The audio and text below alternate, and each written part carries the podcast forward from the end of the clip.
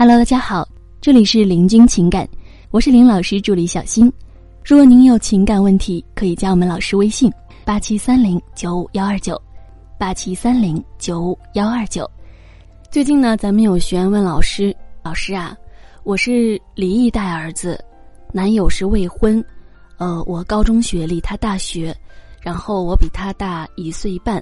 目前我们的工作地不是在一个地方。”他是每隔一周过来一次，车程大约是三个小时，呃，只是家乡同县城。嗯，我们恋爱一年了，他似乎没有想要跟我结婚的打算，说是家里压力大。那今年呢，我已经三十四岁了，感觉青春实在是耗不起呀，不知道该怎么办了。咱们老师啊是这么回答的：其实每个人的爱情都是特殊的。你是你，我是我，他是他，所以每个人的爱情呢，也都散发着不一样的味道。但是，很多人的爱情其实也是相似的。你喜欢我，我喜欢你，以及一些因素阻挠我们之间的喜欢。你看，你们之前的爱情，其实和其他人的恋爱是有很多的相似之处的。异地，男朋友没结婚打算，自己离异。那么，其实爱情呢？就是两个人之间的一种磨合，从一开始两个人的完全不一样，到相互体贴、相互依偎、相互扶持成长。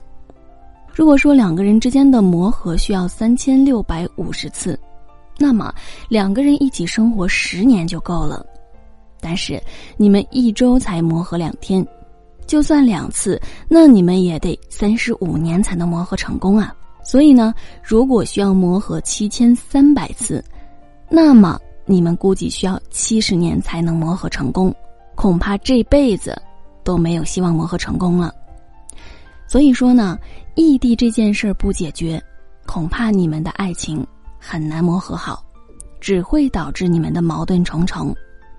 那么通篇看下来呢，你一直在描述你们的状态，其实好好观察一下就会发现。大部分都是在描述你的状态，而你的男朋友是个什么样的状态，他是个怎么样的想法，咱们从你的这个描述中是完全看不到的。那么，既然你有想结婚的想法，你有去了解他的想法吗？你的男朋友目前又是一个怎样的状态呢？以及他对结婚这件事是怎么看的？你知道吗？我们说啊，结婚是两个人一起的事儿，并不是说某一方有了想法就可以结的。如果你不想结婚，就算是男方把刀子架在你的脖子上，那么你依然也不想结婚的。啊，同理，你想结婚，可是如果男人没有这个意愿，男人不想结婚，哪怕你再想结婚呢，恐怕呀，这婚也不好结啊。所以呢，我建议你目前呢，可以先了解一下。男友对结婚是怎样的一个态度？这个是比较重要的。其实我们说，女人的青春是非常的宝贵的。